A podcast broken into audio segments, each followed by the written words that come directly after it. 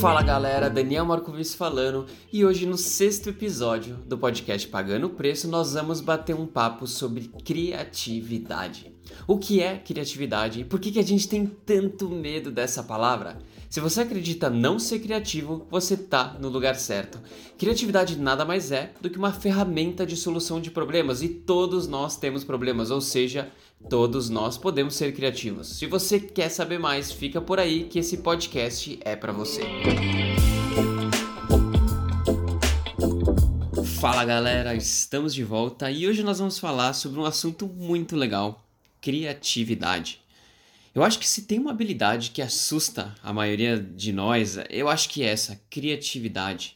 Eu não sou criativo é provavelmente uma das frases mais usadas na escola, na faculdade, no trabalho. Quantas vezes a gente fala, ah, isso não serve para mim, eu não sou criativo. Eu acho que o problema aqui começa, na verdade, na palavra em si. A palavra criatividade, ela dá aquela ideia de que para ser criativo, a gente tem que criar algo do zero, como se fosse mágica, mas isso não é verdade. Criatividade nada mais é do que uma habilidade que pode ser desenvolvida como qualquer outra. A gente não precisa de um momento eureka para ser criativo. O ano passado, durante a pandemia, uma das coisas mais legais foi que várias escolas elas tornaram seus cursos gratuitos. Quem soube aproveitar essa oportunidade aprendeu muita coisa sem gastar um centavo. Um desses cursos que eu fiz, ele chamava Reaprendizagem Criativa, e foi um dos mais legais que eu fiz nessa época, sobre esse assunto, principalmente criatividade. E no podcast de hoje eu vou trazer algumas ideias legais sobre o processo criativo e também desmistificar algumas coisas que se falam por aí. E para quem quiser se aprofundar no assunto, esse curso, Reaprendizagem Criativa, ainda está gratuito. Eu vou deixar ele aqui também no link da descrição do podcast. Mas para a gente começar, primeiro a gente precisa entender, certo? O que, que é criatividade. Vamos desmistificar esse negócio. Criatividade não é ter ideias do nada. A criatividade nada mais é do que combinar ideias existentes. Criatividade é conseguir pensar de forma diferente, olhando as coisas de forma diferente. Para conseguir ter boas ideias, primeiro a gente tem que ter um repertório de ideias. Isso eu acho que é a parte principal que a gente muitas vezes não entende. Tem uma frase que eu gosto muito que é: problemas de output em geral são problemas de input, ou seja, o que a gente gera, se a gente consome porcaria, a gente gera porcaria. Não adianta a gente ficar só consumindo jornal, é, ver notícia de morte, BBB, etc. e esperar que as ideias que a gente tem uh, se combinem de maneira interessante. Criatividade é basicamente uma ferramenta de solução de problemas e todo mundo tem problemas, ou seja, todo mundo pode ser criativo. Tem uma definição muito legal do, do curso, que é o curso do Murilo Gun, ele é um coach de criatividade. Para quem não conhece, recomendo os conteúdos dele e ele fala o seguinte: Criatividade é uma capacidade inata que precisa ser desenvolvida através de prática e estudo, que a utilidade é resolver problemas através da combinação de ideias seguindo as etapas do processo criativo. Assumo que essa frase é um pouquinho longa, eu vou começar a destrinchar elas aos, é, ela aos pouquinhos. Ser criativo, ser criativo é usar nossa imaginação para resolver problemas com novas soluções. Todo mundo tem imaginação. Isso é uma capacidade humana, mas a gente perde a capacidade de usar isso. Ao longo da vida a gente vai sendo bloqueado pela escola, pelo trabalho, pelas nossas crenças. E as coisas no mundo elas estão evoluindo tão rápido e os problemas também eles estão mudando muito rápido. Soluções antigas, elas não resolvem mais os problemas novos. Criatividade é uma capacidade que vai ser essencial cada vez mais para a gente poder conseguir se adaptar num mundo tão dinâmico.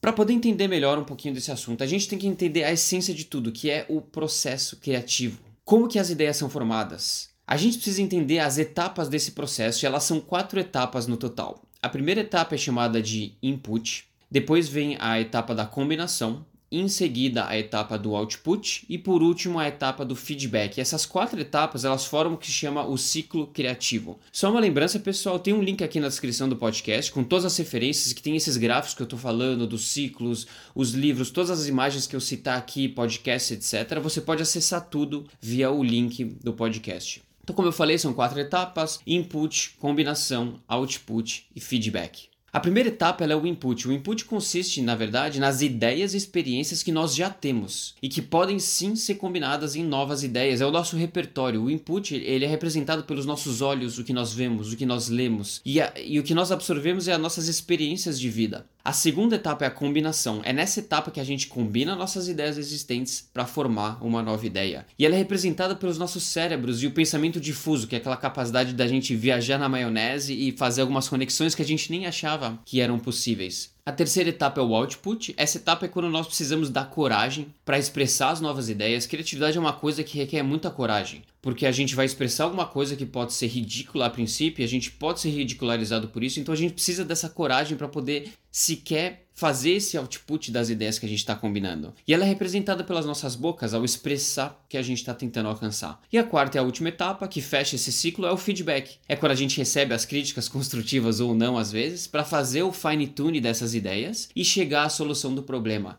Então é um processo que a gente roda ele, a gente expõe uma ideia, putz, não tá tão boa, roda ele de novo, recombina as ideias, roda ele de novo até que a gente chegue numa ideia que faz sentido. Só que, que nem eu falei, tem muito mito ah, um, ao redor desse assunto de criatividade. E agora que a gente já entendeu o processo criativo e como as ideias são formadas, a gente precisa desmistificar um pouco alguns pontos cruciais. Eu vou trazer quatro pontos interessantes que eu pesquisei que eles bloqueiam a gente de ter uh, melhores chances de expressar nossa criatividade. Para a gente ser criativo, a gente tem que ter a crença de que criatividade é para todos, que a gente pode melhorar nossas habilidades e entender que tudo que nós precisamos é estudo e prática. Isso é algo que eu martelo em todos os meus podcasts, você tem ouvido. Tudo é aprendível na base do estudo e da prática. Só não aprende quem não quer. Então, o primeiro mito que eu queria falar é o chamado mito do artista. O mito é que criatividade é para artistas, para inventores, para publicitários, etc. Mas o fato é que criatividade é para qualquer um que tem problemas, ou seja, todo mundo tem problema na vida. Quantas vezes a gente pensa que criatividade é algo exclusivo a artistas, a profissionais criativos? Isso é muito falso. A criatividade é uma ferramenta de resolução de problemas. Para ser criativo, a gente não precisa fazer algo grandioso, a gente pode ser criativo em qualquer área da nossa vida. Seja na área pessoal, por exemplo, dar um presente legal a alguém. Eu pensei, oh, putz, como é que eu posso presentear essa pessoa de maneira diferente? Como eu posso evitar o trânsito? Combinar caminhos diferentes é também parte da criatividade. Como fazer os meus filhos comerem direito? Ou até na área profissional, como reduzir os custos da empresa empresa, como melhorar produtos, como atender melhor o meu cliente. Mas uma coisa importante, isso não quer dizer que nós temos que ser criativos 100% do tempo, e nós nem devemos, na verdade. Nosso cérebro ele é uma máquina de eficiência. Então, tarefas automáticas, na verdade, são que nos ajudam a salvar energia para que a gente possa focar nas coisas que realmente importam e vão gerar valor no dia a dia. Não adianta eu aplicar minha criatividade para pensar como é que eu posso abrir a maçaneta da porta melhor. É uma atividade tão trivial que a gente não pode gastar energia nessas coisas. A gente precisa usar essa energia para coisas que realmente valem a pena. Para a gente poder conseguir quebrar esse mito do artista, a gente precisa definir o problema de maneira muito clara para que a gente possa focar na solução. Um arquiteto ele resolve um problema de espaço. Uma pessoa de marketing ela resolve um problema de comunicação. Um comediante resolve um problema de tédio. Tá todo mundo tentando resolver um problema, ou seja, todo mundo pode ser criativo. O segundo mito é o chamado mito do talento, e o mito é o seguinte: criatividade é um talento reservado a poucas pessoas, mas o fato é que criatividade é uma habilidade inata que a gente pode desenvolver. Como eu falei, criatividade não é para pessoas especiais, não é nada mais do que aplicação de algo que a gente já tem, da nossa imaginação. A verdade é que a gente nasce criativo e a gente esquece como a gente pode ser criativo. A vida inteira a gente é combinado a pensar dentro da caixa. A gente aceita os padrões da sociedade e todas as soluções existentes. Quantas vezes no trabalho a gente escuta, ah, mas sempre foi feito assim. Mas será que só porque sempre foi feito assim é a solução correta? Na escola, por exemplo, tudo tinha gabarito. Qualquer resposta um pouquinho fora da caixa, a gente levava um zero na prova, ou seja, a gente é constantemente instigado a não pensar fora da caixa. Tem um livro muito legal também sobre esse assunto, da Carol Dweck, ele chama Mindset que ele fala sobre o mindset de crescimento, que é uma crença de qualquer habilidade pode ser desenvolvida através de dedicação, hard work e prática. Isso também se aplica à criatividade, é uma habilidade como qualquer outra. Então, de novo, não tem nada a ver com talento ou ter o gene da criatividade, é algo que a gente pode praticar e melhorar conforme a gente vai aprendendo. O terceiro mito é o chamado mito da criação, que é o mito de que criatividade é criar algo novo, algo original e algo único. E o fato é que criatividade é combinar coisas existentes de uma maneira diferente. Tem uma frase muito legal do Steve Jobs sobre esse assunto que é a seguinte: Pessoas criativas são aquelas capazes de combinar experiências do passado para criar algo novo no futuro. Tem um gatilho que eu acho que é um dos mais importantes para a gente poder quebrar esse mito da criação. E é o gatilho chamado o gatilho do e se. O e se é o gatilho da imaginação. Pode perceber, normalmente o que vem depois quando a gente fala o e se é uma ideia, é um comentário, é um insight, é a nossa imaginação trabalhando, combinando ideias, abrindo novas possibilidades. E se eu fizesse desse jeito? E se eu juntasse isso com aquilo? E se eu tentasse fazer daquela forma? Esse e se ele, ele faz a nossa imaginação trabalhar e ele traz ideias que possam ser eh, verdadeiras. E logicamente, nem toda ideia é alcançável também, às vezes depende do timing, depende do momento.